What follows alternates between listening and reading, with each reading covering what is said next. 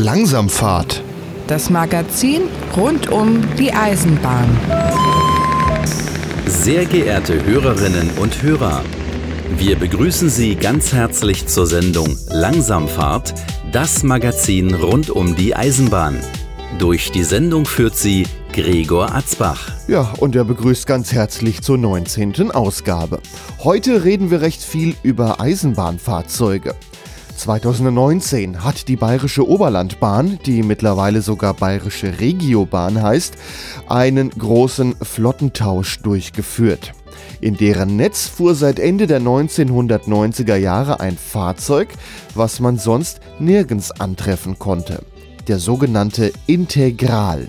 Die Fahrzeuge haben zwischenzeitlich bei der Regiobahn in der Region Düsseldorf-Wuppertal ein neues Zuhause gefunden. Doch eine Frage bleibt uns, was war das denn für ein Fahrzeug? Wir sprechen gleich mit einem Lokführer, der den Integral von Anfang an gefahren ist und darauf viele hundert Lokführer ausgebildet hat. Dann geht's später nach Nordrhein-Westfalen. Da gibt es nämlich den sogenannten RRX, der Rhein-Ruhr-Express. Oh ja, und in Nordrhein-Westfalen fahren da seit wenigen Jahren zwei Eisenbahnverkehrsunternehmen Regionalexpresslinien mit denselben Fahrzeugen. Für den Fahrgast ist übrigens fast kein Unterschied erkennbar. Außerdem schweifen wir dann noch etwas ab. Es gibt ja auch Eisenbahnverkehrsunternehmen, die mit alten N-Wagen und alten Lokomotiven sich auf Ersatzverkehre spezialisiert haben. Später in der Sendung sprechen wir dann über einen Zug, der mit Wasserstoff betrieben wird. Alstom hat vor einiger Zeit zwei Prototypen ihres Wasserstoffzuges E-Lind gebaut und damit umfangreiche Testfahrten gemacht.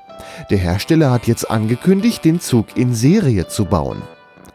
Zum Ende der Sendung stellen wir dann wie immer einen Museumseisenbahnverein vor und da geht's heute in schöne Ostfriesland in einen Ort namens Norden.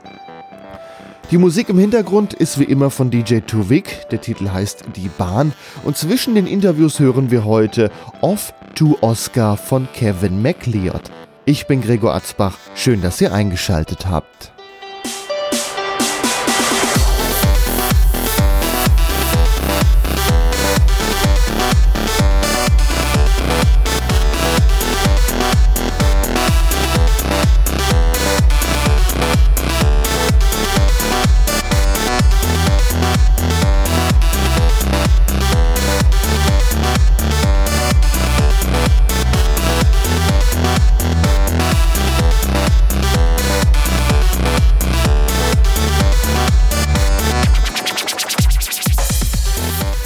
1998 wurde für die Bayerische Oberlandbahn ein Fahrzeug gebaut, was sich anderswo leider nicht durchgesetzt hat. Damit hatte man im bayerischen Oberland mit dem Integral ein Fahrzeug, was damit einzigartig war. Von 1998 bis 2019 konnte man dieses Fahrzeug im Oberland antreffen, bis die bayerische Regiobahn, wie die Oberlandbahn heute heißt, einen großen Flottentausch angekündigt hat. Ich spreche jetzt mit einem Lokführer, der das Fahrzeug von Anfang an gefahren ist und auch andere Lokführer darauf ausgebildet hat.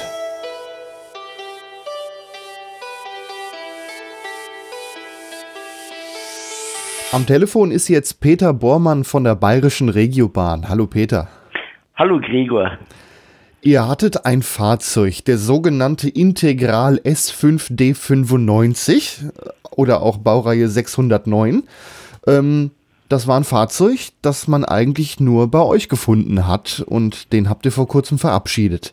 Was war das denn für ein Fahrzeug? Wie kam der überhaupt zu euch?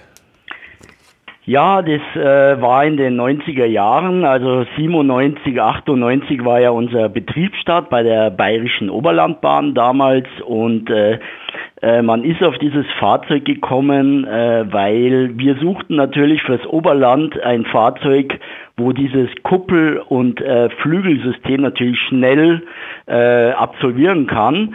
Und äh, da war der Integral natürlich die beste Variante damals, weil der eben der schnelle Zugbusaufbau und das schnelle Kuppeln und Entkuppeln zu damaligen Zeiten äh, gab es halt kein anderes Fahrzeug. Ja. Also dieses äh, Flügel- und Kuppelsystem, das war ja überhaupt Ende der 90er Jahre noch überhaupt nicht verbreitet, was es heute fast überall in Deutschland hier und da mal gibt. Ähm, da wart ihr ja dann, glaube ich, auch eine der ersten, die das überhaupt gemacht haben. Ja, äh, das äh, bezieht sich aber auf unsere Strecken auch, weil wir haben ja drei Streckenäste und wir wollten einfach zu damaligen Zeiten einen äh, umsteigefreien Zugbetrieb und das konnten wir nur realisieren durch eben das äh, Flügeln und Kuppeln in äh, Holtkirchen und in äh, Schaftlach. Und zu damaligen Zeiten oder auch heute noch ist es wirklich einmalig, dass äh, so viel geflügelt und gekuppelt wird, ja, wie auf unseren Strecken. Also ihr fahrt in München los, dann ist in Holzkirchen, wird der erste Teil abgehängt und etwas später dann noch der zweite und der dritte fährt auch noch weiter. Richtig, äh, wir fahren drei beziehungsweise vierfach vom München Hauptbahnhof bis Holzkirchen. In Holzkirchen wird der erste Zugteil getrennt, fährt dann weiter Richtung Schliersee, Bayerischzell. Äh, die hinteren Zugteile fahren weiter dann äh, Richtung Schaftlach-Lengries. In Schaftlach wird der Zug wieder getrennt, dann fährt der eine Teil Richtung Tegernsee und ein Teil fährt dann weiter über Bad Tölz nach Lengries. Ja. Und auf dem Rückweg das gleiche wieder rückwärts und alle wieder zusammen nach München. Richtig, ja. Also verbreitet ist ja durchaus, dass sich der Zug mal so in zwei Teile teilt, aber bei euch gleich äh, in drei, beziehungsweise der eine ist dann sogar noch doppelt. Das ist natürlich schon eine Herausforderung, das dann auch jeden Tag hinzubekommen. Und da war der Integral damals so ziemlich das Einzige, was das gut konnte. Genau richtig. Wir hatten natürlich damals, äh, ich bin ja auch seit 1998 jetzt dabei und habe ja auch die Einführung des Integrals mitbekommen. Äh, und zu damaligen Zeiten war die Fahrzeugauswahl auf dem Markt natürlich auch nicht so groß, was Triebzüge äh, betrifft äh, und deswegen hat man sich damals eben für den Integral entschieden. Wir hatten auch andere Fahrzeuge zur Auswahl, aber wie gesagt, der Integral war eben, was das Flügel und Kuppeln betrifft, einfach der beste äh, zu der Zeit. Ja. Vor allen Dingen auch in der Länge. Wenn ich mich erinnere an Fahrzeuge der Ende der 90er Jahre, da fällt mir spontan noch der GTW von der Firma Stadler ein, aber der ist eine ganze Ecke kürzer. Ähm, beziehungsweise ist der auch nicht auf die Steigung, die ihr da zum Teil habt, auch ausgelegt. Ja, genau, das ist natürlich auch ein Grund. Wir haben eine Steilung äh, zwischen Gmund am Tegernsee und äh, die äh, Strecke äh, Richtung Schaftlach. Da haben wir eine Steigung von 30 Promille und dieser GTW von Stadler, der hat ja nur diesen Mittelwagen angetrieben mit diesen zwei angetriebenen Achsen und es war einfach für unsere Verhältnisse zu schwach. Ja. Da hat jetzt damals auch die Bayerische Eisenbahngesellschaft, also eine, die Nahverkehrsorganisation vom Land Bayern, auch einen ziemlichen Druck gemacht, dass dieses Fahrzeug kommt zu euch. Ja, zu damaligen äh, Zeiten war der Integral natürlich äh, die beste Variante und die beste Wahl und das war natürlich auch damals noch eine politische Sache. Damals war ja noch der Herr Wiesheu auch äh, der Verkehrsminister und äh, ich habe das nur so am Rande mitbekommen, aber natürlich politisch gesehen war das damals äh, ein Riesenaufwand. Ja, die haben sich damals natürlich da auch mit reingehängt. Und äh, aber dazu kann ich jetzt auch nicht so viel sagen, wie das politisch dann damals alles geregelt war. Ja, das weiß ich jetzt auch nicht genau. Ja, ja ich habe mal ein bisschen rumrecherchiert und da sieht man zumindest, dass ähm, man da unbedingt das vorantreiben wollte und die Deutsche Bahn sollte jetzt unbedingt mal eine Strecke verlieren und äh, ein privater Anbieter und dann am besten mit diesem Fahrzeug. So liest sich zumindest im Nachhinein. Das Fahrzeug wurde aber gar nicht in Deutschland gebaut, sondern kommt aus Österreich. Genau, der Integral kommt aus Österreich, ist gar nicht so weit weg von uns. Das ist äh, äh Jembach unten in Tirol. Da wurde das Fahrzeug gebaut. Ja. Und ja, der Hersteller, den gibt es mittlerweile nicht mehr, die Integralverkehrstechnik. Die sind irgendwann pleite gegangen. Wahrscheinlich auch an Nachfolgeaufträgen hat es da gemangelt. Wenn man mal so das Ganze rückblickend betrachtet, seid ihr die einzigsten, bei denen der Integral gefahren ist. Mm, ja, das ist richtig. Äh, das habe ich damals auch mitbekommen. Der Integrale, also diese 17 Integrale, wo ja die Jembacher gebaut haben, äh, das sind auch die einzigsten Integrale, wo jemals gebaut worden sind. Äh, durch, also damals war es halt so, was ich so mitbekommen habe, die Integrale haben am Anfang natürlich ihre Schwierigkeiten gehabt. Das heißt, technisch sowie auch elektronisch äh, haben wir sehr viele Ausfälle am Anfang gehabt. Und äh, so wie es ich mitbekommen habe, damals hat sich dadurch natürlich auch die Auftragslage für diesen Zug, ja, wie gesagt, verschlechtert und äh, wir mussten ja auch dann in den Ende der 90er, Anfang der 2000er den Integral dann eben zurückschicken zu einer, äh, äh, zu einer neuen Aufarbeitung des Fahrzeuges, weil wir, hat, wir hatten so viele Probleme mit dem Fahrzeug und wie auch jeder weiß aus der Presse damals, äh, haben wir ja lang dann oder circa zwei Jahre äh, mit lokbespannten Zügen gearbeitet hier im Oberland. Also wir sind den, die 218er gefahren äh, mit Steuerwägen und alten BN-Wagen. Äh, so haben wir die äh, Strecke lang dann weiter aufrechterhalten können. Also auch die Fahrgäste natürlich mit umsteigen dann. Und der Integral ging dann ja zum Retrofit-Programm zurück dann nach Österreich. Ja. Und dann kam er wieder und war er denn dann eine ganze Ecke besser? Ja, auf jeden Fall. Also äh, wir müssen sagen, es wurden viele äh, äh, Überbrückungsschalter für gewisse Störungen wurden nachgerüstet äh, und äh, ich muss sagen, der Integral damals war um einiges stabiler nach der äh, nach der neuen Aufarbeitung wie davor. Ja. Also hat das Ganze auf jeden Fall eine ganze Menge gebracht. Integral war dann zuverlässig, aber dennoch wollte dann keiner mehr den Integral haben. Aber äh, ja, Anfang der 2000er gab es dann auch schon Konkurrenzfahrzeuge auf dem Markt. Ähm, da war er vielleicht auch nicht mehr so der gefragteste. Ja, man muss natürlich auch dazu sagen, also ich kann natürlich nur das sagen, was ich jetzt auch weiß und mitbekommen habe. Der Integral war natürlich in der Herstellung auch nicht ganz billig. Äh, der ganze Aufbau des Integrals ist natürlich für damalige Zeiten und auch noch heute äh, ja, äh, sehr aufwendig und äh, deshalb war vielleicht für viele EVUs zur damaligen Zeit äh, das Preis-Leistungs-Verhältnis, möchte ich mal sagen, vielleicht nicht gerade das Optimale, ja. Ja, der Preis, der spielt da ja mittlerweile sehr viel mit. Da ist dann der Zug ein paar hunderttausend billiger wie der vom anderen Hersteller. Dann wird natürlich der genommen und die Probleme kommen dann hinterher. Aber das ist ja ein Problem, das haben ja sehr viele Eisenbahnverkehrsunternehmen mittlerweile, wenn nicht sogar die Fahrzeuge vorgeschrieben werden vom Verkehrsverbund. Das gibt es ja auch hin und wieder mal in Deutschland. Ja, das ist richtig, aber natürlich muss man auch immer äh, streckenbezogen Fahrzeuge bestellen. Wie viele Fahrgäste hat man am Tag? Wie lang dürfen die Züge sein? Wie lang sind die Bahnsteige? Geschwindigkeit der Strecken? Also das muss man ja alles mit einberechnen in einer Fahrzeugbestellung. Ja, also es ist ja nicht einfach damit getan, man möchte jetzt das Fahrzeug unbedingt haben, weil dann, man muss immer schon berücksichtigen, äh, welche Strecken, welche Steigungen, ja, Fahrgastzahlen und so weiter. Das fließt da alles mit ein in der Entscheidung für einen Kauf eines Fahrzeuges. Ja. Ja, da ist natürlich dann der Hersteller am besten aufgestellt, der am flexibelsten darauf reagieren kann. Was zumindest beim Integral auch so war. Der äh, ja, wurde in verschiedenen Varianten zumindest angeboten. Auch wenn er nur in der einen Variante später gebaut wurde, hätte man den auch noch elektrisch kriegen können, beziehungsweise mit anderen äh, Ausstattungen. Da war der Hersteller damals schon äh, recht flexibel aufgestellt. Ja, der Integral sollte natürlich auch für die Zukunft gebaut werden. Äh, der Hersteller damals hatte große Pläne, das weiß ich noch. Es gab sogar eine eine, äh, ein, ein Waggon, der, also ein Wagenteil des Integrals als Doppelstock ausgeführt. Äh, es gab auch eine Planung über elektrischen Antrieb und so weiter, aber so weit ist es halt leider nie gekommen, ja.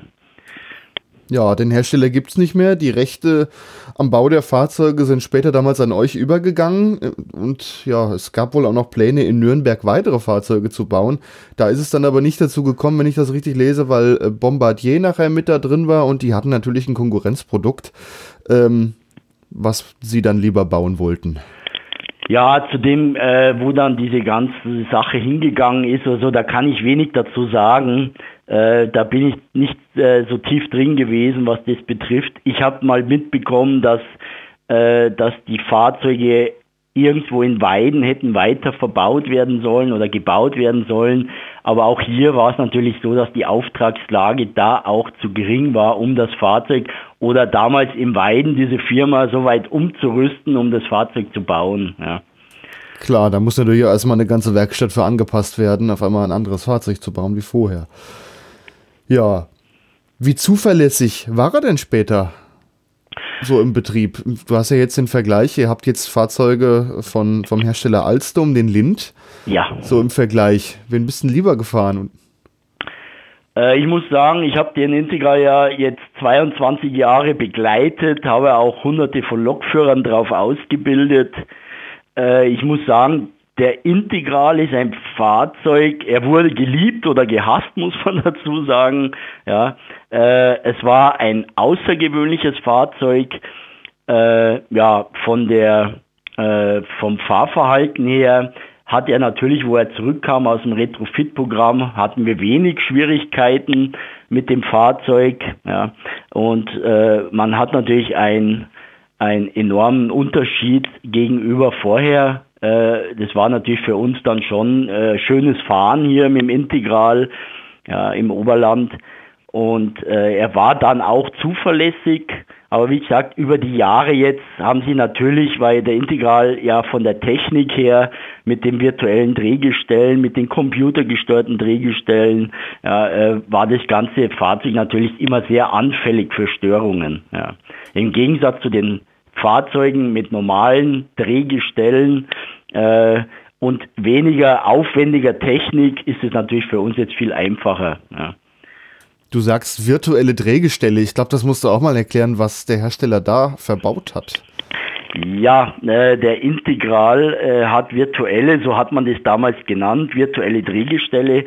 Das heißt, wir haben Einachslaufwerke, also man kann sich das so vorstellen, es sind Laufwerke in einem sozusagen Drehgestell. Diese Drehgestelle, äh, diese Einachsdrehgestelle sind Computer, also werden angesteuert über einen äh, Lenkzylinder.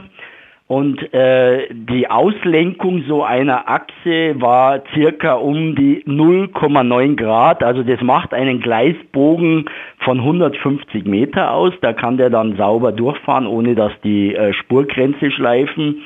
Äh, das heißt, es war die volle Auslenkung einer Achse. Angesteuert wurde so eine virtuelle Achse über den Knick- und Nickwinkel der Portale. Wir haben ja in den Portalen äh, diese Planscher und diese Streckzylinder gehabt, das war praktisch diesen Zug auch steif gemacht hat im Geradeauslauf und äh, entstand in Kurvenfahrten oder Fahrten über Weichenbereiche ein Knick- und Nickwinkel in den Portalen, wurde es über einen Leitrechner weitergegeben an diese an diese Lenkzylinder und die haben dementsprechend vorgelenkt. Ja. Also so kann man sich das vorstellen. Also die Drehgestelle haben schon mal vorgelenkt. Das klingt dann erstmal so, als ist es innen drin für den Fahrgast sehr angenehm, dann über äh, Weichen oder so zu fahren. Ähm, ja, das kann ich so nicht bestätigen. Also ich sage mal, das Problem war ja, man kann dieses Fahrwerk vom Integral jetzt nicht mit einem, mit einem Drehgestell vergleichen. Äh, wir haben einfach die Erfahrung gemacht, dass äh, Fahrzeuge mit einem richtigen Zweiachs-Drehgestell einfach weicher und äh, besser über eine Kurve oder über einen weichen Bereich fahren, sage ich mal, wie jetzt der Integral.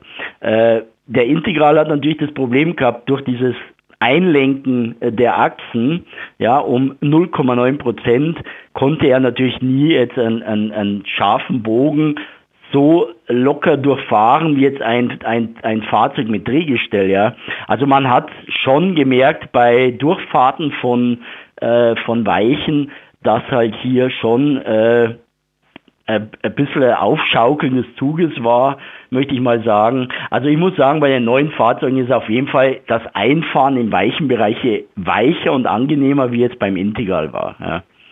Also ist das klassische Drehgestell, wie es jetzt zum Beispiel eure Lindtriebzüge haben, schon eigentlich das bessere? Ja, definitiv, definitiv, ja. Aber der hatte natürlich damit was, womit er sich von anderen Fahrzeugen damals abheben konnte. Äh, ja, es war für damalige Zeiten. Es gab ja äh, früher schon mal in den 80ern von Alstom so eine Variante mit solchen Drehgestellen. Das hat sich aber damals bei Alstom nie so durchgesetzt. Äh, die Österreicher haben das neu aufgenommen. Äh, man hat hier versucht, halt was Neues zu entwickeln. zu damaligen Zeiten war das natürlich ein Highlight für uns auch. Es war neu. Ja, und äh, man hat sich natürlich hier, hat das ganze System ein großes Interesse äh, geweckt. Ja, und äh, aber wie gesagt, äh, ich äh, war da eigentlich von diesen virtuellen Drehgestellen nie so der Fan, also weil ich bin halt normale Drehgestelle auch gewohnt gewesen und da muss man einfach sagen, äh, da war das Fahrverhalten jetzt in Kurven und in weichen Bereichen einfach besser bei normalen Drehgestellen wie jetzt bei diesem Fahrwerk vom Integral. Ja. Wenn ich so weiter lese, was der Integral an Ausstattung hat, lese ich noch ein geschlossenes Toilettensystem mit Bioreaktor. Was kann man sich denn darunter vorstellen? Ja, der gute Bioreaktor, äh, das war auch damals äh, gut gemeint. Äh, der Bioreaktor muss man sich so vorstellen, äh, es ist ein Zweikammersystem sozusagen äh, mit einem Art Gitter drin, äh, mit lebenden Bakterien man durfte auch bei dieser Toilette nur gewisse Putzmittel verwenden, um diese Bakterien nicht abzutöten. Ja. Und äh, das war so, dass diese Feststoffe ja sich abgelagert haben und dann durch diese Bakterien zerkleinert worden sind und ist dann runter in diesen Bioreaktor gefallen, um da dann entleert zu werden. So kann man das eigentlich gut erklären. Ja, also wie gesagt, es war mit lebenden Bakterien die, wo das Ganze dann eigentlich zersetzt haben da drin. Ja. Also konnte man fast sagen, ihr hattet eine Art Kläranlage an Bord. Das kann man so sagen, ja, genau. Es war zwar dann kein reines Wasser, was dann unten rauskam, es war halt nur flüssig, ja, aber äh, sozusagen, ja. Aber es entsorgt sich vielleicht schon mal besser, wenn die Feststoffe nicht mehr ganz so fest sind. Jawohl, richtig, genau. ja. ja. Wenn man sich das Fahrzeug so anschaut, er besteht aus fünf relativ kurzen Wagenkästen. Warum sind die so kurz? Ja, das, äh, der Integral besteht eben aus äh, fünf Wagenkästen. Wie gesagt, wir haben zwei Triebköpfe, äh, wo auch die Antriebe verbaut waren. Dann hatten wir diese eingehängten Fahrgastzellen dann hatten wir diesen Mittelwagen. Im Mittelwagen war auch die ganze Elektronik verbaut. Äh, das äh, ist dem geschuldet des, des Aufbaus. Er ist in so einer Baukastenprinzip aufgebaut worden. Äh, man könnte jetzt auch einen Integral jetzt auseinandernehmen und könnte diesen, diese Triebköpfe oder auch die Kästen in einen anderen Fahrzeug einbauen. Ja, also das, das wäre möglich. Das ging auch ziemlich einfach. Ja, und das, wie gesagt, das ist halt dem geschuldet, der Aufbau des Fahrzeuges. Warum die jetzt so klein sind, die Kästen, das weiß ich nicht äh, das ist halt damals beim Hersteller so äh, ja, eben gebaut worden. Ja. Also hat jetzt nichts mit den, diesen virtuellen Drehgestellen zu tun. Äh, mittlerweile gerade der, der Euer Lind, der hat ja doch recht lange Wagenkästen. Äh, wenn man es mit dem Integral vergleicht, das, da sind ja schon Welten dazwischen. Ja, das ist natürlich, äh, so wie heute dieser Lind äh, aufgebaut ist oder Talent oder wie sie alle heißen, die haben ja alle äh, diese langen Wagenkästen mit einem, maximal zwei Portalen. Der Integral hatte ja vier Portale. Äh, dadurch war natürlich auch der Fahrt durch Gleisbögen bis zu 80 Meter möglich, was ja mit den heutigen Fahrzeugen gar nicht mehr möglich ist.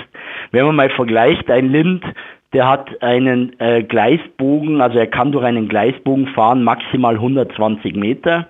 Und der Integral konnte eben durch diese kurzen auf, also diese kurzen Wagenkästen und diesen vier Portalen äh, natürlich durch einen bis zu 80 Meter Gleisbogen fahren. Ja. Aber wo braucht man das? Das hat man ja normal nirgendwo auf einer Strecke. Nein, das hat man nicht. Also das ist richtig. Äh, wie gesagt, 120 Meter ist dann schon so das Grenzmaß eigentlich. Ja.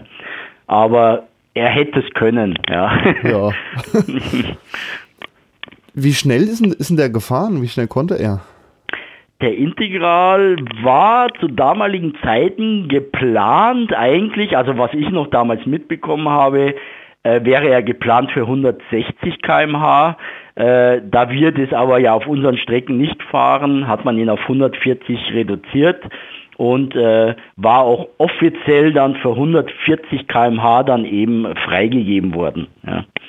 Konnte das denn auch ausfahren? Vielleicht so aus München raus oder so? Ja, genau. Die Strecke von München bis Holzkirchen ist 140 km/h, äh, weil das ja Hauptbahn ist äh, und da konnten wir 140 fahren, ja. Und, und eure Nebenstrecken, die sind wahrscheinlich jetzt nicht so die großen Geschwindigkeiten. Ja, wir haben jetzt von äh, Holzkirchen äh, Richtung Bad Tölz, das ist ja äh, Hauptbahn eingleisig mit Bremswegabständen von 700 Metern. Da haben wir dann Geschwindigkeiten zwischen 100 und 120 km/h. Ja, und dann ins Oberland rein ab Bad Tölz oder eben die andere Richtung ab Schliersee sind wir Nebenbahn und da haben wir je nach Bahnübergangssicherung eine Geschwindigkeit von 60 oder beziehungsweise 80 km/h. Wie ist denn die Beschleunigung vom Integral so gewesen? Äh, die Beschleunigung war sehr gut vom Integral zu damaligen Zeiten. Äh, man muss auch sagen, der Integral ist natürlich auch kein Leichtgewicht gewesen oder ist kein Leichtgewicht. Äh, äh, wir haben drei Motoren, also drei Antriebseinheiten von MAN gehabt mit jeweils 315 kW. Das ist so circa 420 PS. Äh, und wir hatten so eine Leistung von circa 1300, 350 PS für einen Integral. Und dafür war die Beschleunigung relativ gut, muss man sagen. Natürlich kann man mit einem E-Fahrzeug nicht mithalten, ist klar. Aber für damalige Zeiten muss man sagen, hat er sehr, äh, einen sehr guten Sprint. Ja. Jetzt habt ihr das Fahrzeug aber nicht mehr. Äh, Im Sommer 2020 äh, habt ihr euch von dem Fahrzeug getrennt und habt euer Netz auf äh, Lind-Triebwagen umgestellt. Wie kam es denn zu der Entscheidung? Weil eigentlich fuhr er doch noch ganz gut. Äh, ja, die Entscheidung natürlich, der Integral war jetzt natürlich schon, hat natürlich schon sein Alter erreicht gehabt. Äh, wir liegen jetzt hier bei 23 Jahre, äh, wo der Integral gelaufen ist bei uns und zwar rund um die Uhr kann man fast sagen. Äh, dafür hat er sich wirklich gut gehalten, muss man auch sagen. Äh, die Entscheidung ist natürlich die, äh, man muss so sehen, der Integral äh, war ja ein Einzelstück sozusagen, also diese 17 Integrale. Und äh, die ganze Wartung, die Beschaffung Ersatzteile, das ist natürlich ein Riesenaufwand für uns gewesen. Äh, das heißt, es gibt ja auch dementsprechend keinen Hersteller mehr. Wir mussten ja alle Ersatzteile irgendwie sonderanfertigen lassen. Die Kosten, ja, äh, die Wirtschaftlichkeit ist natürlich hier nicht mehr gegeben. Und so musste man sich halt irgendwann entscheiden, hier sich von dem Fahrzeug auch zu trennen. Äh, man muss auch sagen, äh, der Integral hat natürlich die letzten Jahre auch abgebaut. Das heißt, der, die Wartungsintervalle wurden immer intensiver. Äh, und man musste natürlich jetzt hier eine Entscheidung treffen. Äh, wir hatten auch äh, natürlich einige Störungen mit diesem Fahrzeug und äh, dann wurde halt entschieden, dass wir uns dann eben doch jetzt im Jahr 2020 für modernere Fahrzeuge entscheidet. Ja. Und jetzt habt ihr ein Fahrzeug, was ihr auf jeden Fall nicht nur alleine habt, das hat auch, ist auch verbreitet bei anderen Verkehrsunternehmen da wird es dann mit den Ersatzteilen noch nicht so spannend irgendwann. Äh, nee, weil, äh, wie gesagt, der, der Lind äh, 54 oder diesen VT 622, den wo wir jetzt haben, den fahren wir ja auch schon bei der BRB jetzt eine Zeit lang. Und äh, wie gesagt, das ist jetzt auch die, die siebte oder achte Baureihe dieses, dieses Lind schon. Und äh, natürlich Alstom ist ja, ist ja ein, ein äh, Hersteller, der ist ja weit verbreitet auf dem Markt und da gibt es natürlich sicherlich keine Probleme mit Ersatzteilen. Ja. Was sagen denn eure Fahrgäste so? Jetzt äh, ist das Fahrzeug, was ich sogar hier lese, hat noch Fußbodenheizung, äh, Klimaanlage, eigentlich ja auch ein recht modernes Fahrzeug gewesen, ähm, mit Kinderspielecke zum Teil, ähm, im Vergleich zum Lind. Was sagen die so? Ist, so? ist gut, habt ihr toll gemacht oder wollen eigentlich doch lieber den alten wieder? Nee, also mir laut Umfragen, also was ich auch so mitbekommen habe, sind äh, zum größten Teil die Fahrgäste mit dem Lind zufriedener. Es ist natürlich ein neues Fahrzeug, die neuen Polster, die Sitze, äh, das Fahrverhalten, die Ruhe natürlich auch. Er ist sehr leise, auch obwohl es ein dieselmechanischer äh, Antrieb ist äh, ist er sehr leise gegenüber den Integral. Man muss sagen, der Integral war auch äh, in, den, in den Endwägen, in der Fahrgastzelle äh, relativ laut und das haben wir jetzt natürlich auch nicht mehr. Ja, die Toiletten sind größer. Äh, ich sage auch für äh, äh, für behinderte Menschen ist der Lind natürlich jetzt auch einiges verbessert worden und das spielt natürlich auch eine große Rolle. Ja.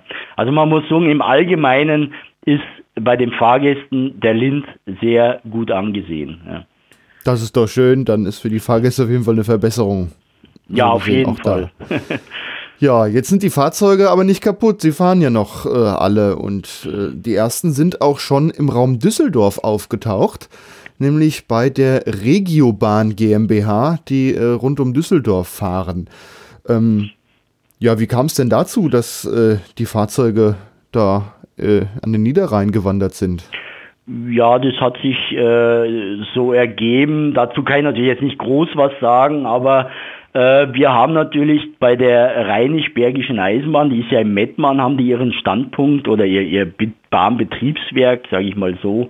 Äh, da kam es halt dann irgendwann, dass die, die Interesse hatten, weil die haben auch einen Betriebsstart jetzt und oder den haben sie noch und äh, die Fahrzeuge, äh, was ich weiß, äh, also die haben Fahrzeuge gesucht auf dem Markt und wir haben natürlich gerade die Integrale angeboten. Und ja, und so kam das dann äh, eben, dass die, die Anfragen kamen über diese Integrale. Ja, und äh, jetzt haben wir ja da schon welche überführt von denen und die, was ich weiß, sind auch schon vier im Einsatz, ja. Ist denn geplant, da alle 17 Stück hinzuverkaufen? Äh, wir also geplant ist, ich habe mich gestern auch noch mal kurz mit unserem Werkstattleiter äh, unterhalten. Also äh, es werden äh, jetzt erstmal zwei bis drei Fahrzeuge bei uns bleiben, die wo äh, eine Hauptuntersuchung bekommen.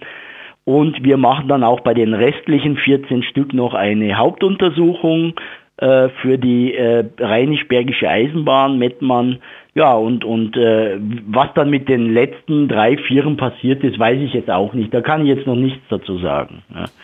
Wäre ja auch denkbar, dass vielleicht ein Eisenbahnverein eins der Fahrzeuge für Sonderfahrten erhält. Ja, das wäre doch schön. ja, da könnte ja vielleicht ja. einer in der Gegend bleiben, aber ihr plant jetzt nicht mal ein, zwei als Reservefahrzeuge aufzuheben, falls mit den Lind mal was ist. Nein, wir haben, wie gesagt, wir haben jetzt 31 Linz und wir sind gut aufgestellt und wir wollen eigentlich jetzt auch den Integral hier im Oberland nicht mehr einsetzen. Ja. Aber eure Werkstattkompetenz, die lasst ihr da nochmal ran, Hauptuntersuchung.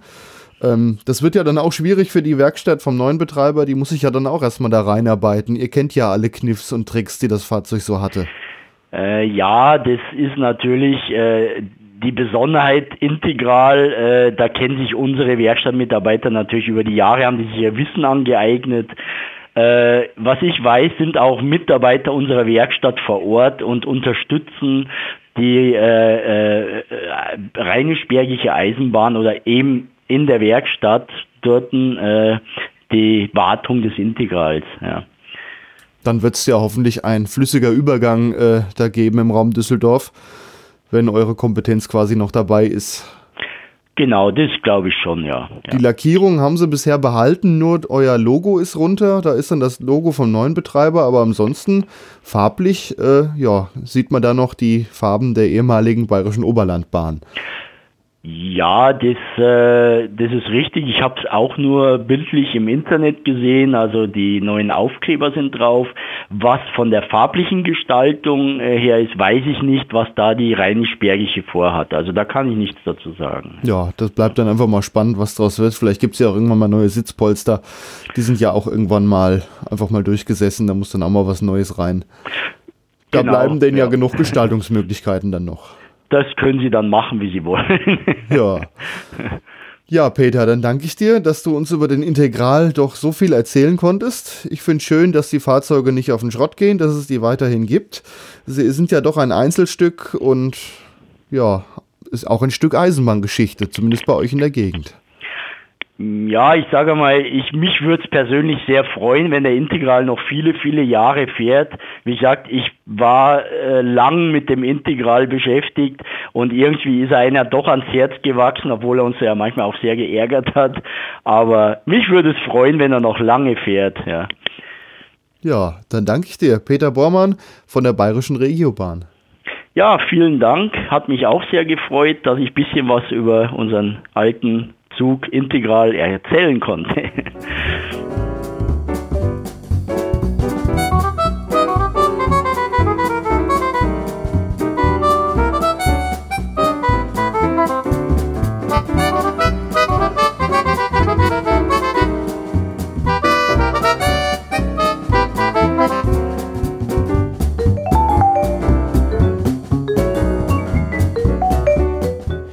1983 kamen ein paar Eisenbahnfreunde auf die Idee, eine Eisenbahnzeitschrift zu gründen.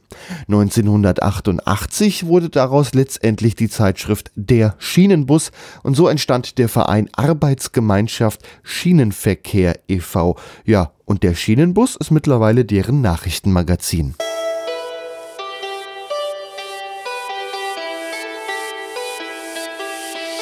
Am Telefon ist jetzt Michael Frömming, Chefredakteur der Fachzeitschrift Der Schienenbus. Hallo Michael. Hallo Gregor. Wir haben vorhin schon in der Sendung über den Integral berichtet, dieses Fahrzeug, was äh, im bayerischen Oberland gefahren ist und äh, jetzt seine Heimat gewechselt hat. Eben, das war ja der äh, Blick aus der Lokführerperspektive. Ähm, ihr habt das Ganze noch in Bildern.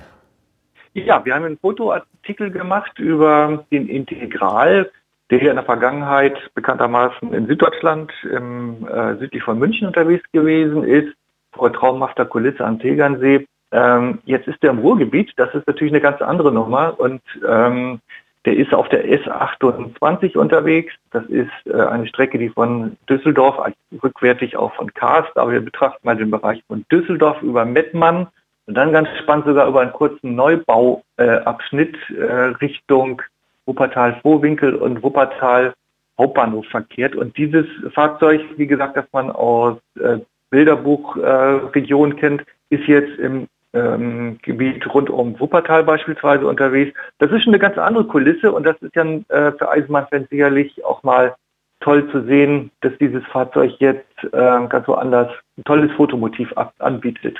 Ja, ich finde, schlecht sieht er nicht aus und dadurch, dass er ja doch so selten ist, äh, hat man jetzt nochmal die Möglichkeit, seinen Fotobestand da nochmal ein bisschen aufzubessern. Vorher in ja, Bayern, genau. jetzt da um Wuppertal rum.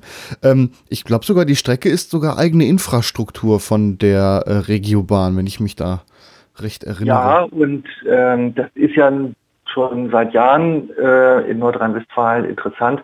Also jetzt hat man einen Streckenabschnitt äh, der ehemaligen Wuppertaler Nordbahn nicht nur reaktiviert, sondern sogar tatsächlich wie ausgeführt einen kleinen Neubauabschnitt gemacht. Und ähm, wir haben also eine Reaktivierung, eine Neubaustrecke, was ganz selten ist im Nahverkehr in Deutschland.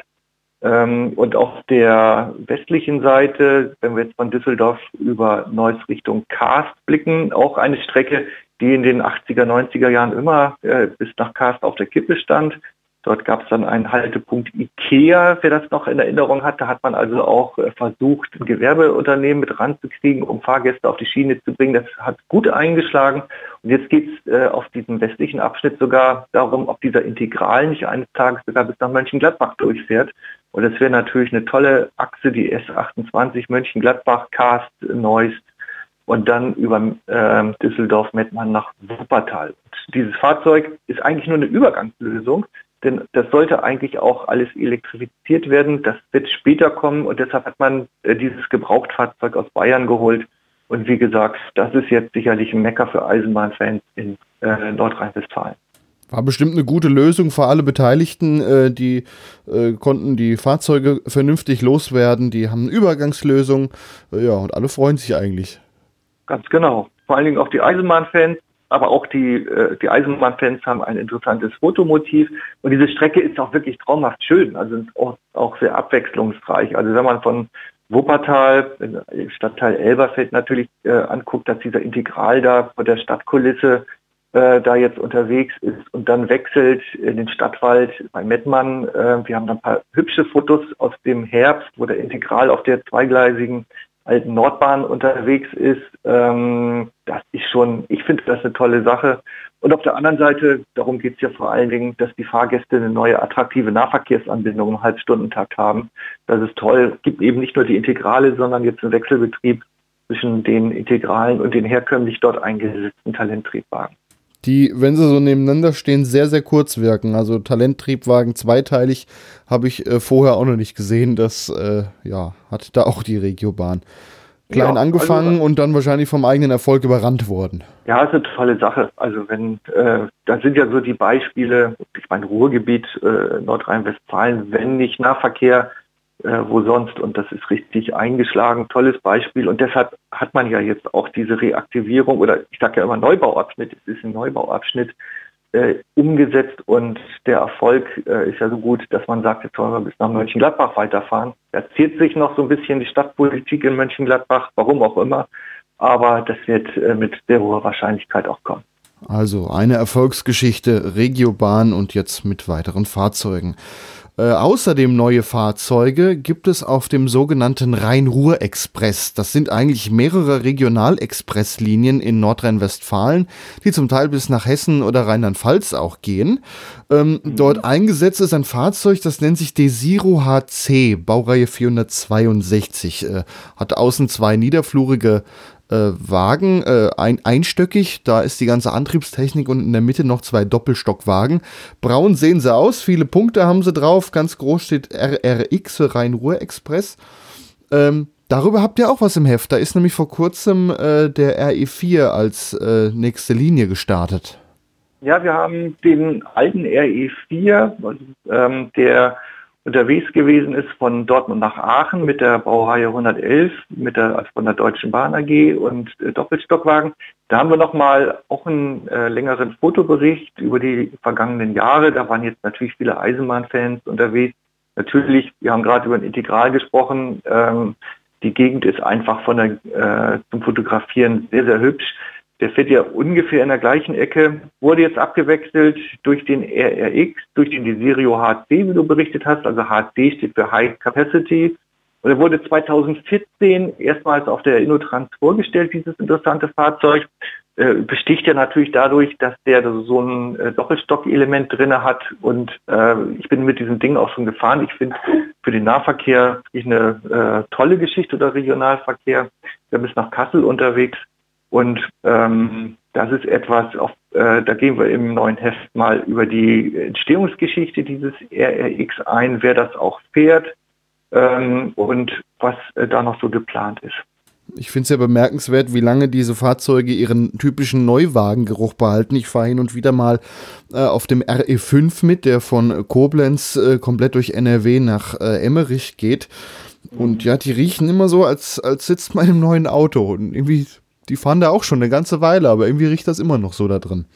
Ja, das ist, wenn die Fahrgäste merken, dass ein gutes neues Fahrzeug ist, das ja auch etwas, was ähm, zum Umsteigen motiviert. Man muss ja sagen, auch ein RE5 damals von Koblenz Richtung Köln, da ist ja die Deutsche Bahn mit ihren Doppelstockwagen, das ist ja alles kein schlechtes Angebot gewesen. Am Ende geht es ja auch immer darum, ähm, dass man guckt, äh, mit neuen Angeboten neue Fahrgäste ranzuziehen. Ich finde aber auch, man muss schauen, dass dieses Altmaterial, Altmaterial bei Doppelstockwagen bei der DB, die jetzt schon abgestellt werden wiederum, ähm, da muss man gucken, auf welchem hohen Niveau eigentlich der Nahverkehr und Regionalverkehr in Deutschland angelangt ist. Das sind Fahrzeuge, die inzwischen von der DB abgestellt werden. Da würden sich andere Länder äh, die Finger nachlecken. Ähm, das muss man auch mal, finde ich, ehrlicherweise hinterfragen, was für ein Durchlauf an Fahrzeugen inzwischen äh, existiert. Das eine ist neue Fahrgäste mit neuen äh, angeboten äh, zu gewinnen. Auf der anderen Seite sind die alten Fahrzeuge auch durchaus geeignet, vielleicht woanders auch nochmal übergangsweise eingesetzt zu werden, so wie wir es beim Integral ja auch beobachten können. Ja, oder auch nach einem Redesign die, äh, die Kiste einfach nochmal flott machen und mal neue Sitze rein. Die Polster ist klar, dass die irgendwann mal ausgesessen sind. Äh, Gerade so Doppelstockwagen äh, wurden in Hessen auf dem RE30 von Frankfurt nach Kassel äh, modernisiert und das sind eigentlich Fahrzeuge, die über 20 Jahre alt sind, die aber innen nagelneu aussehen. Die wurden einfach mal komplett entkernt. Ja, Redesign nennt sich das und innen einfach mal neu aufgebaut. Ja, schade. Äh, viel wird verschrottet, viel steht irgendwo in der Gegend rum äh, von den Doppelstockwagen. Dabei könnte man es ja eigentlich nutzen.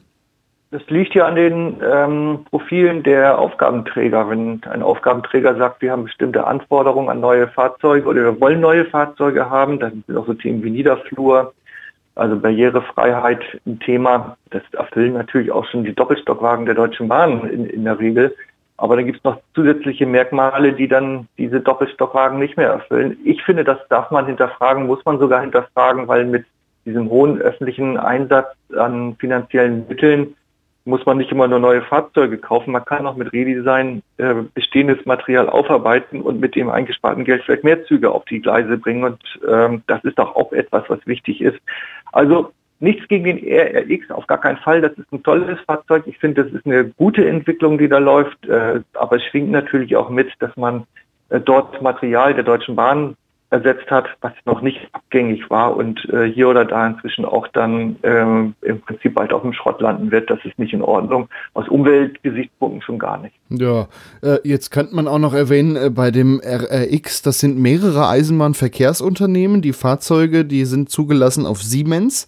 Ähm, mhm. Bei den meisten steht dann drauf National Express oder Abellio, äh, die dann die Leistungen fahren. Aber es gibt tatsächlich auch Fahrzeuge, die äh, gar kein Eisenbahnverkehrsunternehmen draufstehen haben, die dann quasi so als Reserve sind, äh, wenn bei mhm. einem mal ein bisschen Engpass ist. Also ähm, das Land NRW koordiniert da schon die Sachen so, dass unterm Strich eigentlich ähm, der Verkehr läuft.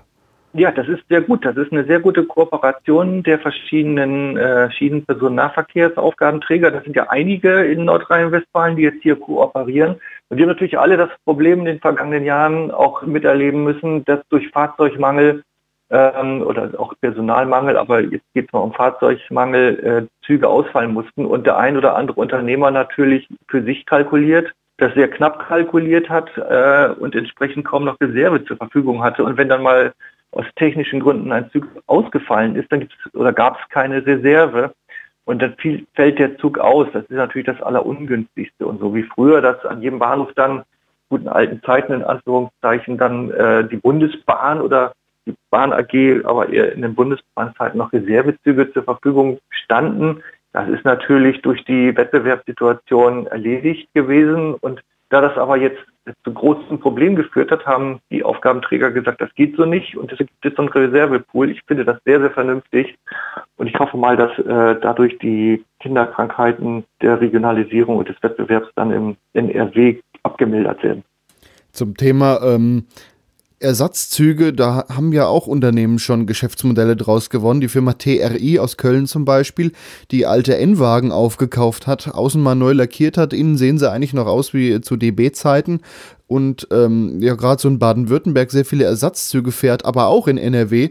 Da ist äh, ein Zug auch langfristig äh, mit N-Wagen und einer 110er dran an National Express vermietet, mittlerweile sogar mit deren Logos ähm, ja, die dann mal eben aushelfen können. Das ist aber auch ein Phänomen, das gab es vor fünf, sechs Jahren auch noch nicht so in dem Maße.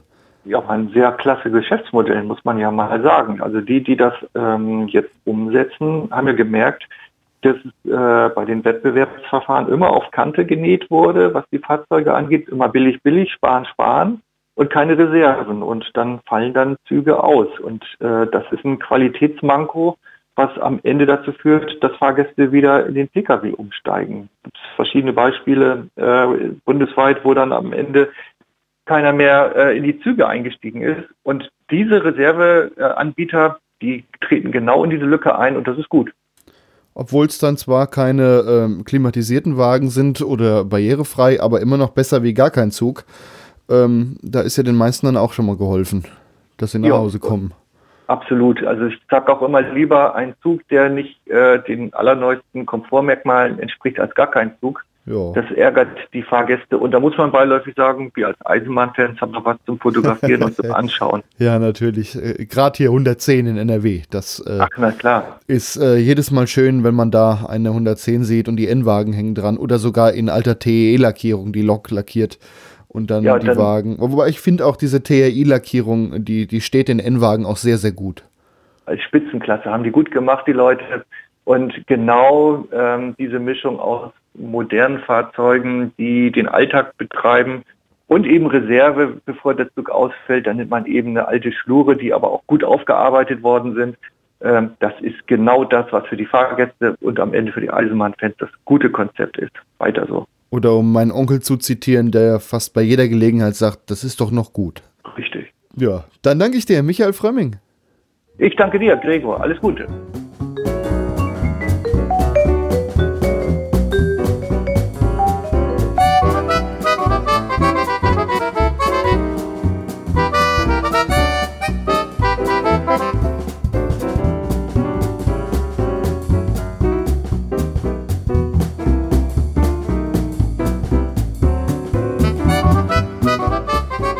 Auf nicht elektrifizierten Eisenbahnstrecken trifft man in Deutschland Dieselzüge an. Zu Zeiten der Deutschen Bundesbahn gab es auch mal Akkutriebwagen, die hatten aber den Nachteil, dass man diese über Stunden wieder aufladen musste.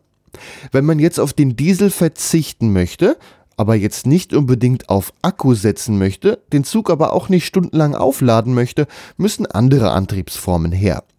Der Zughersteller Alstom hat daher vor einiger Zeit zwei Prototypen seines neuen Zuges Elind gebaut und damit zahlreiche Probefahrten gemacht. Der neue Zug fährt mit Wasserstoff, doch der hat den Nachteil, dass die Erzeugung von Wasserstoff relativ viel Strom benötigt. Daher soll der neue Zug erstmal dort eingesetzt werden, wo Wasserstoff ohnehin als Abfallprodukt anfällt. Alstom hat jetzt angekündigt, diesen neuen Wasserstoffzug in Serie zu bauen.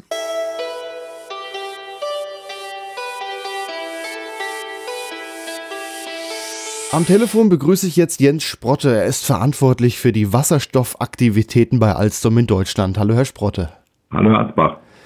Ihr Unternehmen Alstom äh, ist ein bekannter Hersteller für äh, Züge und äh, auch sehr verbreitet sind äh, die Nahverkehrstriebwagen von Ihnen. Der Lind, den gibt es eigentlich seit ja, bestimmt schon bald 20 Jahren. Ähm, und die neue Version davon heißt der Island, ein wasserstoffangetriebener Zug. Wie funktioniert da die Antriebstechnik beim Island?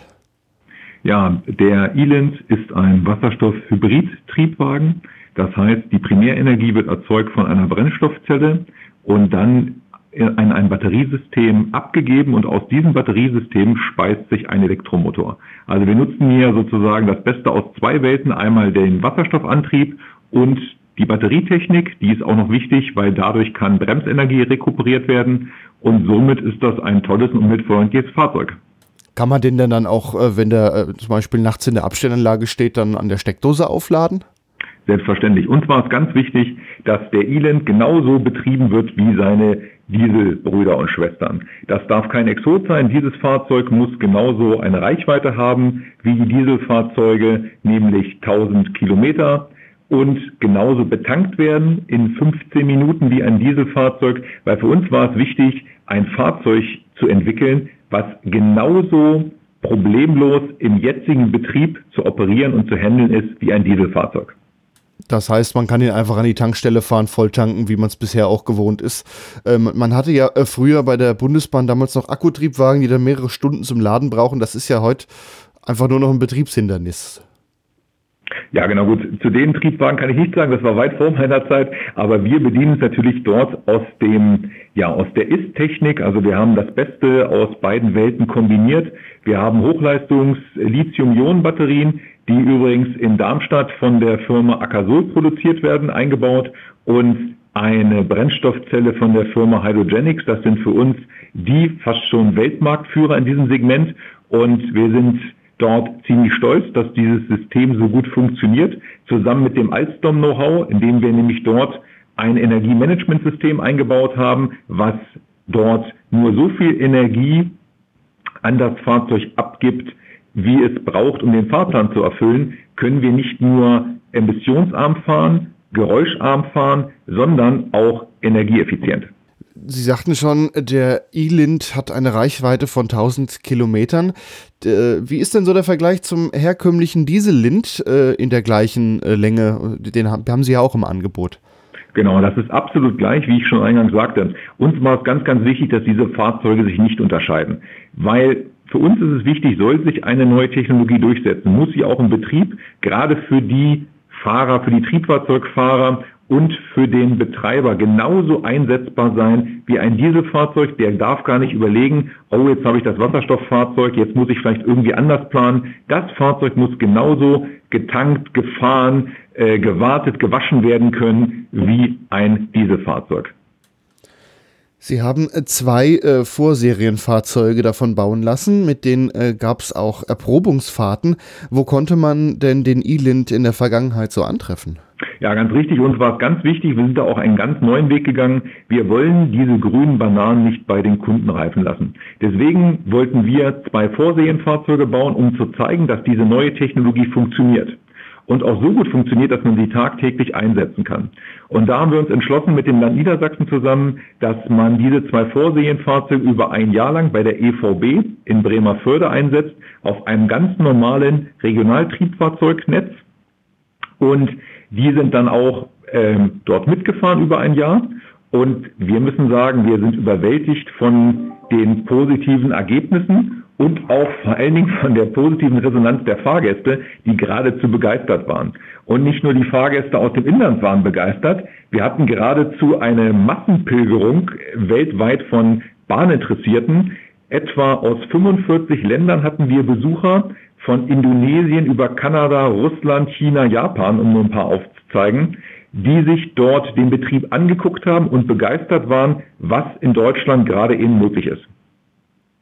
Da hat die EVB auch die ähm, Einsatzpläne des Fahrzeugs auch auf der Internetseite bekannt gegeben, dass man das eben auch, auch mal ausprobieren kann. Äh, fand ich auch ganz gut, weil dadurch konnte ja dieser, ich sag mal, ähm, E-Lint-Tourismus auch erst überhaupt zustande kommen. Aber klar, man will sowas erstmal ausprobieren, auch als Fahrgast. Genau richtig. Und das war uns ganz, ganz wichtig, dass wir dieses Fahrzeug vorgestellt haben und nicht durch uns betrieben, sondern durch einen, durch einen sehr erfahrenen Betreiber um natürlich auch Rückschluss zu ziehen, wie ist dieses Fahrzeug für einen Betreiber zu handeln und, und das ist ja das Wichtigste für uns, deswegen bauen wir die Fahrzeuge, was denken die Fahrgäste? Und das war für uns ganz interessant, dass dieses Feedback durchaus positiv war. Vor allen Dingen natürlich die Geräuscharmut dieses Fahrzeuges, was ja um die 60 Prozent leiser ist als sein Dieselpendant, war ganz, ganz wichtig. Aber auch interessant war, dass viele Fahrgäste gesagt haben, ich entscheide mich jetzt bewusst heute das Wasserstofffahrzeug zu nehmen, um zur Arbeit zu kommen, weil das gibt mir ein besseres Gefühl. Und das zeigt für uns auch als ähm, als Alstom und ich finde auch als Schienensektor, dass es dort ganz tolle Möglichkeiten gibt, nicht nur emissionsarm zu fahren, sondern auch so ein bisschen ähm, ja im Gegensatz zur Automobilindustrie mal zu zeigen, was wir wirklich können. Waren denn die äh, Probefahrten bei der EVB in Bremerförde die einzigen Einsätze? Nein, und zwar ist wichtig, dass das Fahrzeug äh, ein größeres Spektrum des Einsatzes bekommt. Es war in den Niederlanden eingesetzt. Wir haben verschiedene andere Testfahrten gemacht, unter anderem auch unter Winterbedingungen im Schwarzwald, um dort verschiedene Steigungssituationen mal abzufahren mit Fahrgästen. Und dann war das Fahrzeug noch einige Monate in Österreich eingesetzt, um auch dort äh, topografisch und von der Einsatzplanung ähm, mal ein anderes Profil abzufahren. Was hat man denn so für Erfahrungen gemacht, gerade auch bei Kälte, wo ja normalerweise Batterieleistungen auch immer ein bisschen zurückgehen?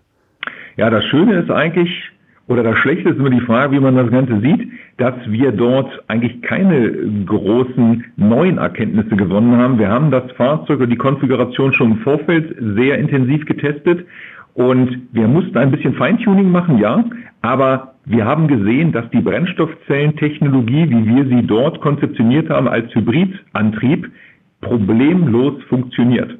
Wo wird man denn den Wasserstoffzug äh, in Zukunft antreffen?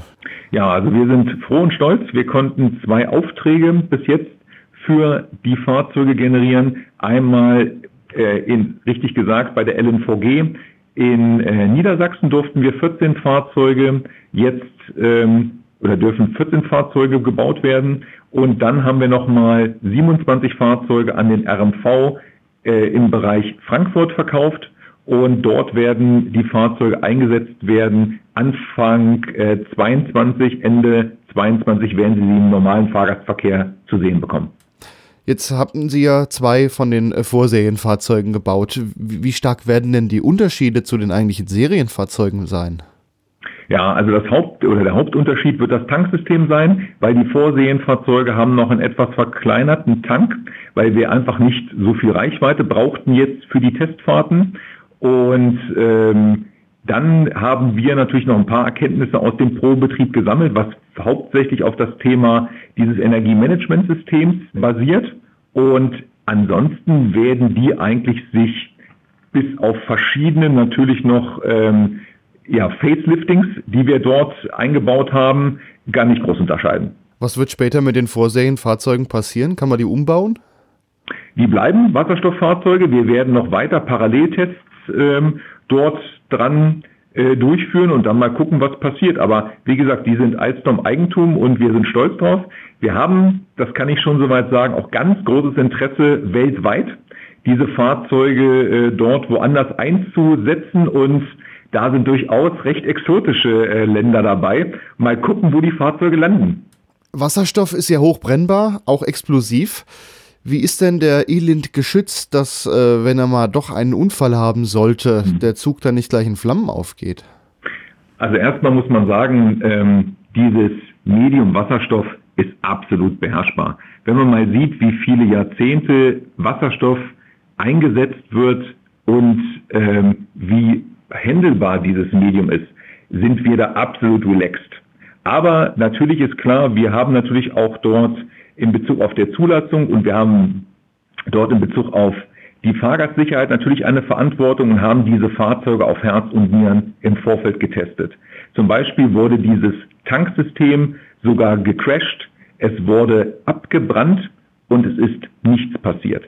Wir haben dort verschiedene Gutachter dort auf dieses System drauf gucken lassen und im Endeffekt ist dieses System genauso eingesetzt, wie es auch in anderen, zum Beispiel im Bus- oder im Pkw-Bereich eingesetzt wird. Also wir sind da wirklich entspannt und sehen da gar keine sozusagen Probleme.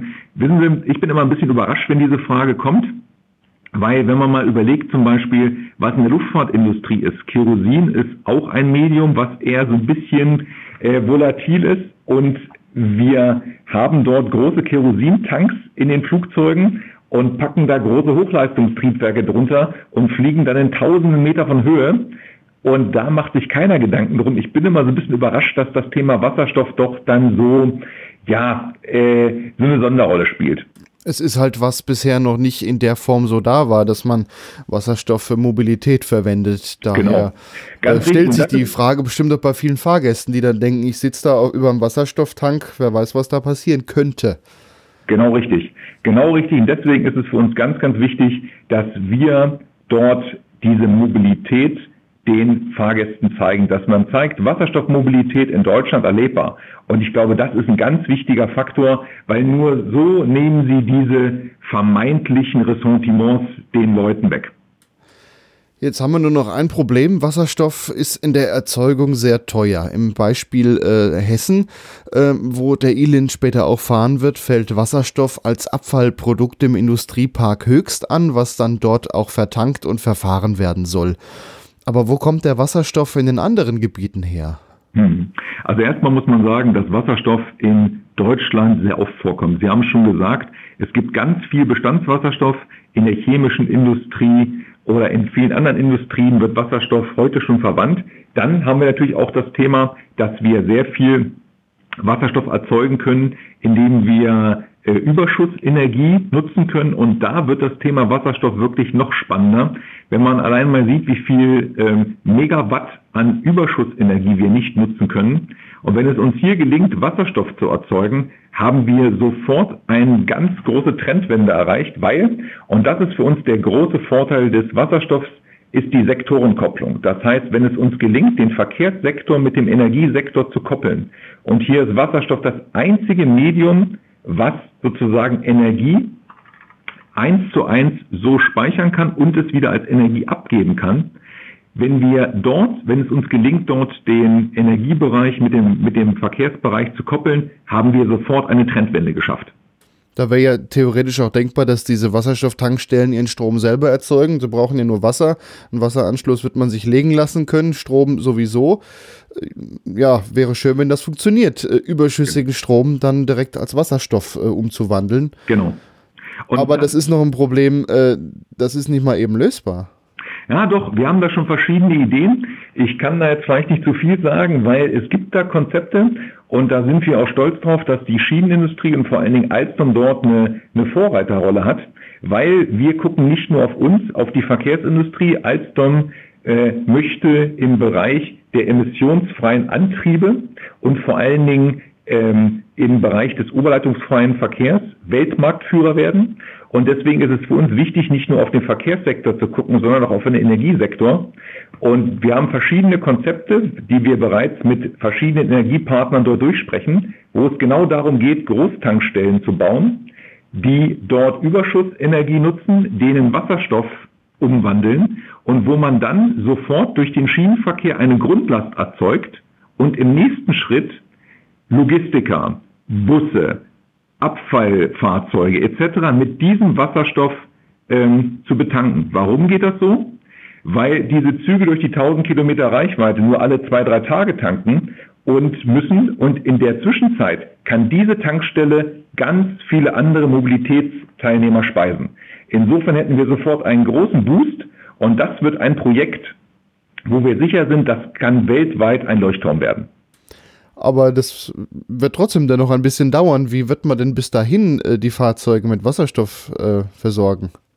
Also wir haben für die Fahrzeuge ähm, Tankstellen mit verschiedenen Energiepartnern jetzt aufgebaut, zum Beispiel mit Infrasurfös, wie Sie schon richtig sagten, in Frankfurt oder in Bremerförde mit Linde. Dort werden größere Tankstellen gebaut, die im ersten Schritt mit Bestandswasserstoff getankt werden und im zweiten Schritt äh, in Bremerförde werden wir Elektrolyseure anschließen. Warum ist das so?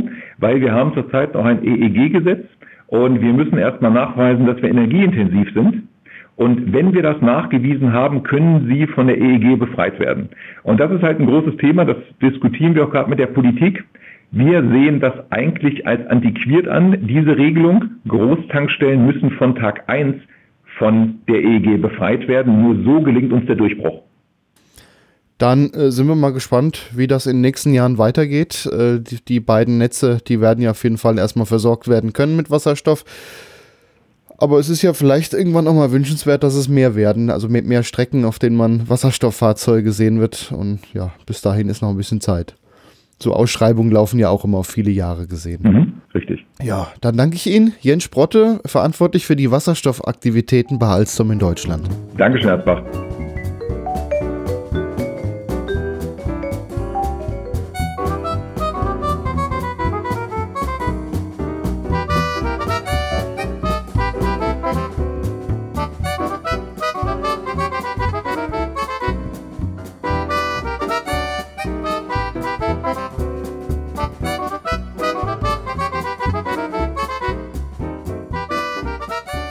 dieser Stelle möchte ich euch noch einen weiteren Podcast von mir vorstellen. Ebenfalls in diesem Studio entsteht der Comedy- und Satire-Podcast Quatschbrötchen. Die Folgen dauern immer etwa eine Stunde, man erwartet satirische Beiträge, unterhaltsame Geschichten oder einfach Comedy mit einer guten Mischung aus Musik. In der aktuellen Ausgabe 75 dreht sich alles um die Wurst. Genauer gesagt geht es um die Leberwurst. Wusstet ihr, dass es einen Verein zur Förderung des Ansehens von Blut- und Leberwürsten gibt? Nee? Ja, dann hört doch mal rein. Quatschbrötchen.de. Und Desiree stellt euch diesen Podcast jetzt erst einmal näher vor. Quatschbrötchen ist ein Podcast, bei dem jeder etwas zu lachen hat. Quatschbrötchen ist ein Comedy- und Satire-Podcast. Quatschbrötchen gibt euch die knallharten Tipps. Es kann ja mal vorkommen, dass man eine Scheibe Wurst im CD-Laufwerk hat. Oh, wie oft ich das schon hatte. ja. Und lügt euch nicht in die Tasche, dass euch das noch nicht passiert ist. Ja. Das hat jeder schon mal gehabt. Eben. Da kann man mal ganz offen drüber reden. Wie man es wieder rauskriegt, ich habe hier ein Tutorial-Video ge gefunden. Quatschbrötchen berichtet über das Wichtigste aus der Politik. Wenn Sie ähm, am Hauptbahnhof in München in zehn Minuten in Ruhe ein Bier trinken möchten. Sie fahren in zehn Minuten mit der U-Bahn zum Hofbräuhaus in München. Sie starten quasi, Sie starten am Hauptbahnhof, ne, nein, äh, Sie, Sie, Sie öffnen quasi am Hauptbahnhof in München, da öffnen Sie Ihr Bier. Quatschbrötchen führt die seriösesten Interviews. Wie sieht denn Ihre Lösung aus, den Grillspaß zu erhalten, aber dabei auch an die Umwelt zu denken? Ja, wir gehen einmal bei unserer Lösung davon aus, dass das Böse für die Umwelt die Holzkohle ist. Also versuchen wir auf diese zu verzichten. Wir haben es geschafft, mit äh, Buchen- und Fichtenholz zu grillen. Ähm, damit das besser brennt, haben wir das Holz vorher mit Diesel eingesprüht. Nach äh, ein wenig Einwirkzeit äh, kann das Holz äh, super äh, anzünden, kann man das dann. Um den Grillspaß, äh, verzeihen, den Spaß am Feuer zu erhöhen, kann man dann immer mal wieder Diesel ins Feuer gießen. Das Umweltbundesamt hat geraten, nicht mehr mit Holzkohle zu grillen. Wir raten an dieser Stelle nicht auf das Umweltbundesamt zu hören. Quatschbrötchen stellt Startups vor mit deren innovativen Geschäftsideen. Also die Kühe fressen den Grünkohl und das daraus entstehende Methangas infolge des Verdauungsprozesses wird dann abgesaugt und das treibt eine Turbine an. Daraus machen wir dann den Strom. Ach ja, das ist ja schon eine interessante Idee, die Biomasse zu verheizen, um daraus Strom zu machen. Moment mal, wie äh, verheizen? Das geht auch? Naja, äh, da lässt sich ja die Anlage bestimmt noch optimieren. Ja, wenn das aber nicht verheizt wird, wie funktioniert denn dann die Anlage? Ja, nee, nee, also die Kühe, die stehen vor kleinen Windrädern. Und mit dem Luftzug, den dann so ein Kuhpups erzeugt, äh, werden die kleinen Windräder angetrieben. Also so dachte ich, dass das funktioniert. Naja, da hängen wie beim Fahrrad dann jedenfalls kleine Dynamos dran, also Generatoren. Und daraus, äh, das macht dann Strom. Und manchmal muss es auch einfach nur Quatsch sein, wie der Name schon sagt. Quatschbrötchen. So, dann wollen wir jetzt das Gummihuhn mal auf den Auspuff.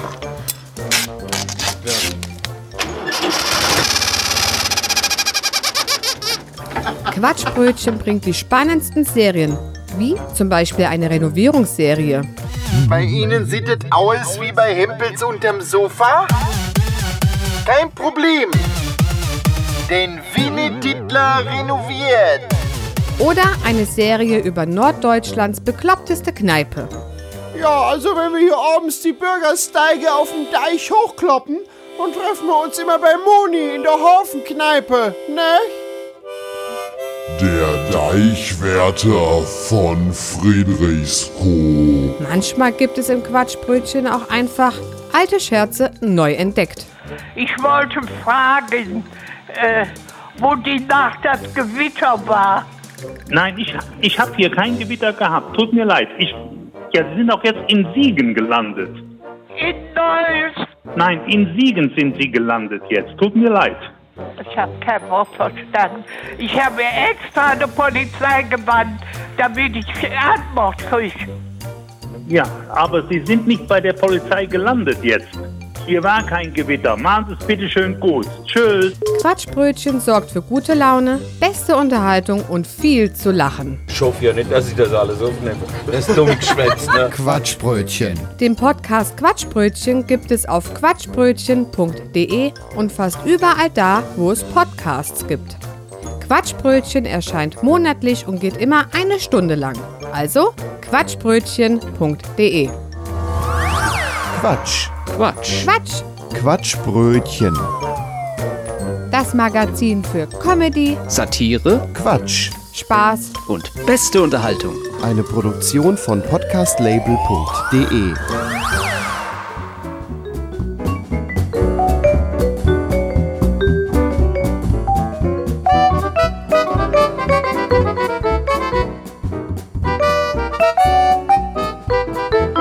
Zum Ende der Sendung stelle ich euch immer mal wieder einen Museumseisenbahnverein irgendwo in Deutschland vor. Wenn man dann mal irgendwo in Deutschland Urlaub macht, dann hat man vielleicht schon mal eine Idee, wo man dann mal mitfahren könnte. Selbstverständlich nach Corona. Heute geht es an die ostfriesische Nordseeküste.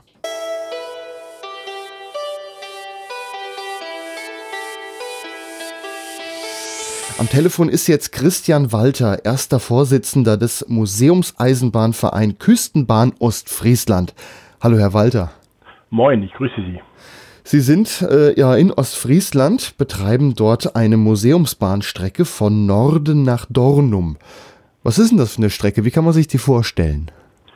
Ja, das ist ein Teilstück der alten äh, Küstenbahnstrecke, die ursprünglich von Emden aus über Norden, Dornum nach Esens und äh, Sande, weiteren Verlauf Wilhelmshaven, Oldenburg äh, verlaufen ist. Die Strecke wurde bis äh, Mitte der 80er Jahre von der Deutschen Bundesbahn bedient im Personen- und Güterverkehr.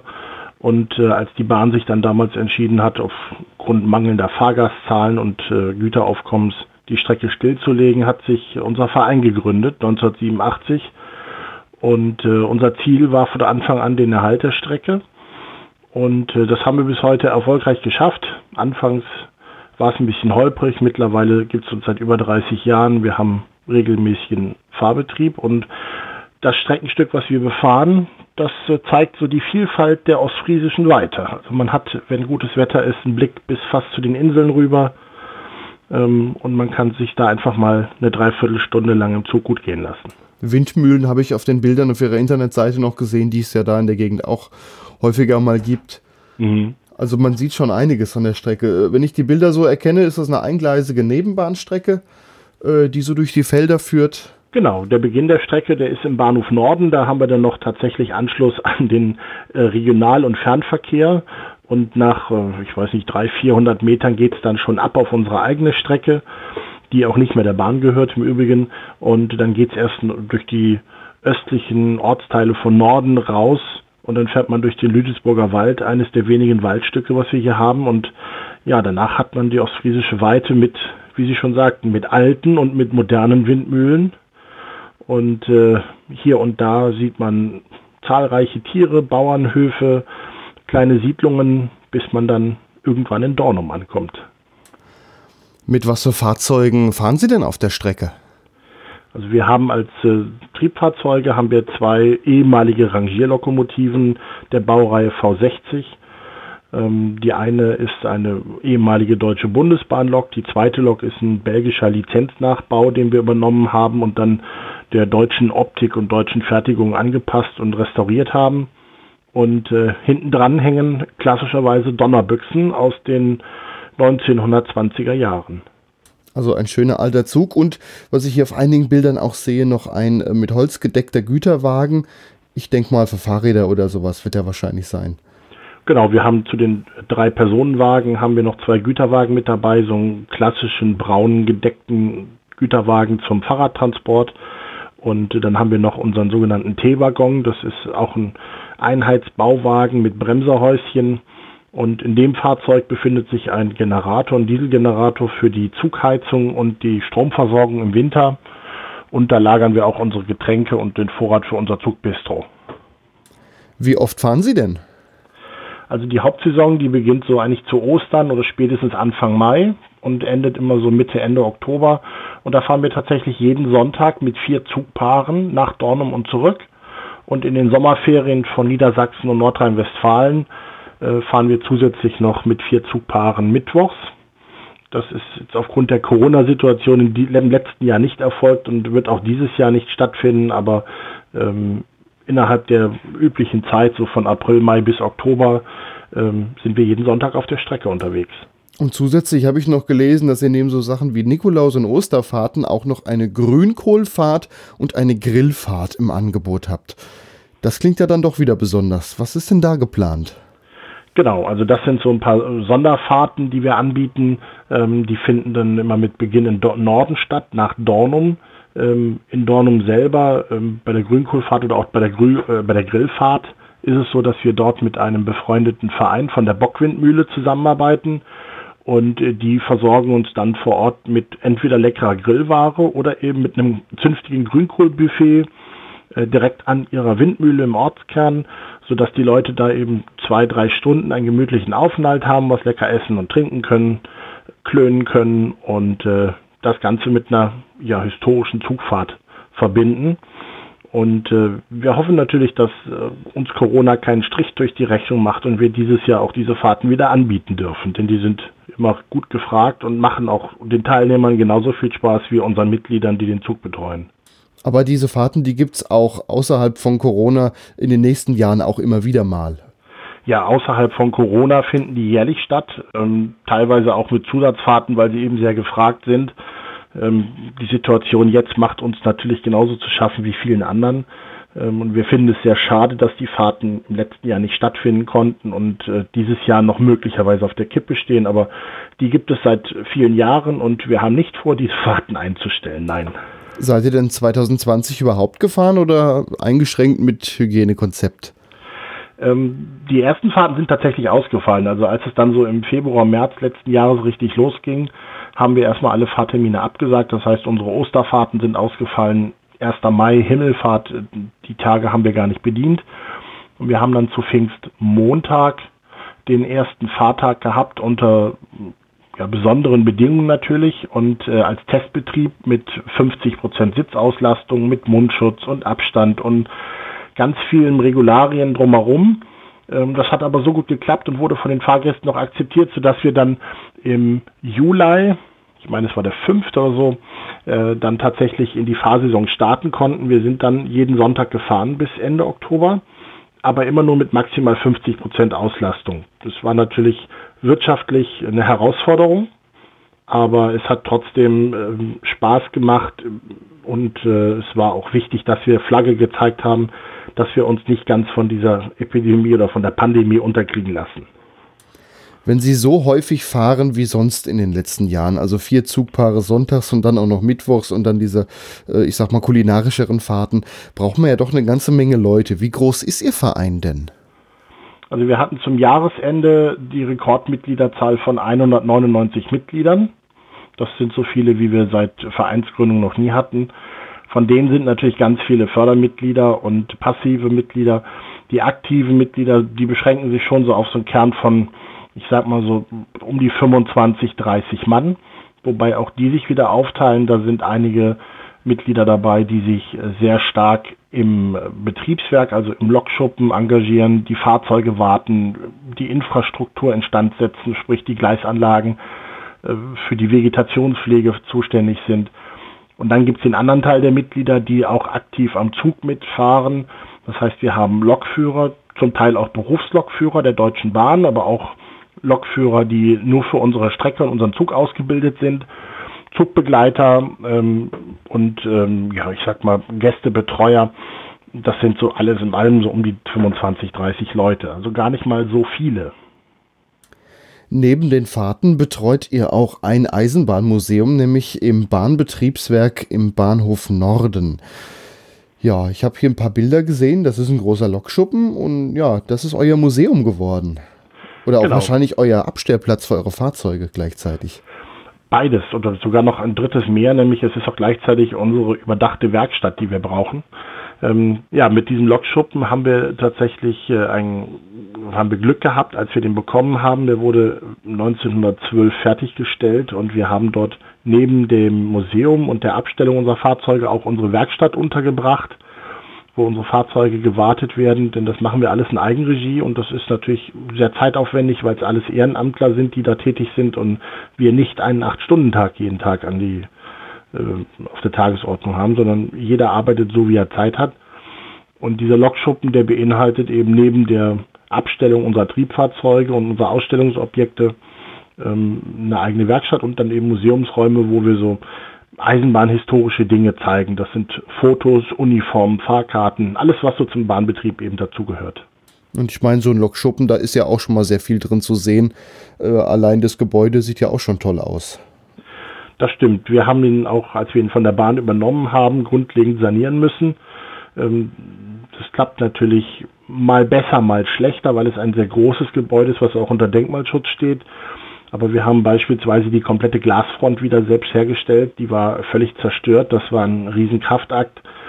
Und äh, wir sind sehr froh und dankbar, dass wir dieses Gebäude zu einem passablen Preis auch übernehmen konnten. Was uns jetzt noch vor der Brust hängt, das ist das Dach, was hier und da löchrig ist und das muss dringend saniert werden. Und das ist jetzt die nächste Herkulesaufgabe, die auf uns wartet. Neben dem Bahnbetriebswerk steht noch ein Stellwerk, das Stellwerk NM. Und auf eurer Internetseite schreibt ihr, dass das mal äh, ja, teilweise abgerissen wurde. Es stand nur noch der Sockel davon.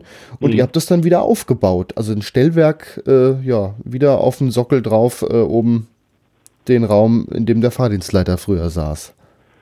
Genau, richtig. Also der Sockel, der ist unverändert äh, seit dem Bau des äh, Stellwerks vorhanden.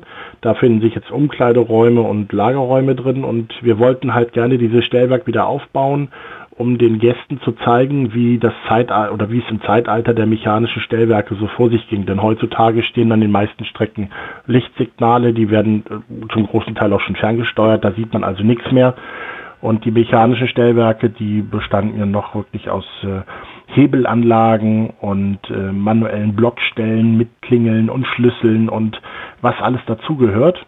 Und wir haben dann mit Unterstützung von, äh, vom Arbeitsamt und des Landkreises äh, die Möglichkeit gehabt, dieses Stellwerk wieder aufzubauen.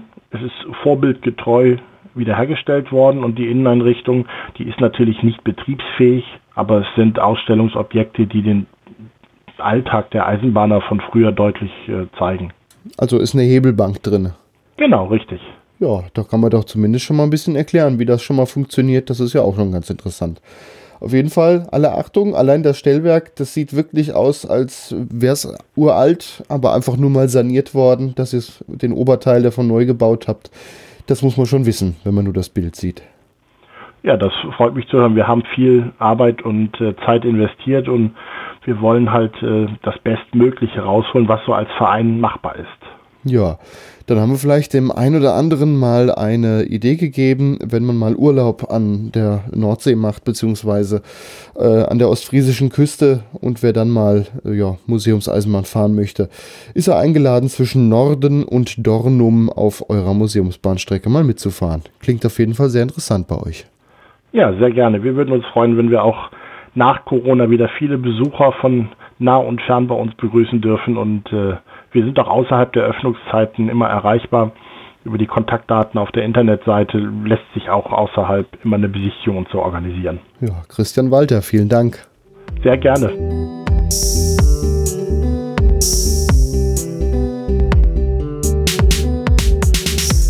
Das war wieder Langsamfahrt, das Magazin rund um die Eisenbahn. Die Musik im Hintergrund ist von DJ Turvik, der Titel heißt Die Bahn und zwischen den Interviews hörten wir Off to Oscar von Kevin McLeod. Ich bedanke mich, dass ihr meinen Podcast gehört habt. Wenn er euch gefallen hat, dann abonniert ihn, dann verpasst ihr keine Folge. Es würde mich auch freuen, wenn ihr in den einschlägigen Podcast-Portalen wie zum Beispiel Apple iTunes eine Bewertung dalasst. Das hilft dann anderen Eisenbahnfreunden auf den Podcast aufmerksam zu werden. An dieser Stelle noch der Hinweis, dieser Podcast entsteht ehrenamtlich in meiner Freizeit. Ich finanziere den Podcast über Spenden von euch. Wenn ihr mich unterstützen möchtet, verweise ich euch auf langsamfahrt.de slash spenden und da könnt ihr mir auch mal einen Euro in den Hut werfen. Ich bedanke mich bei allen, die das immer mal wieder machen oder an die, die das sogar monatlich machen und mir dort eine Kleinigkeit zukommen lassen. Vielen Dank. Ich verabschiede mich bis zum nächsten Mal, euer Gregor Atzbach.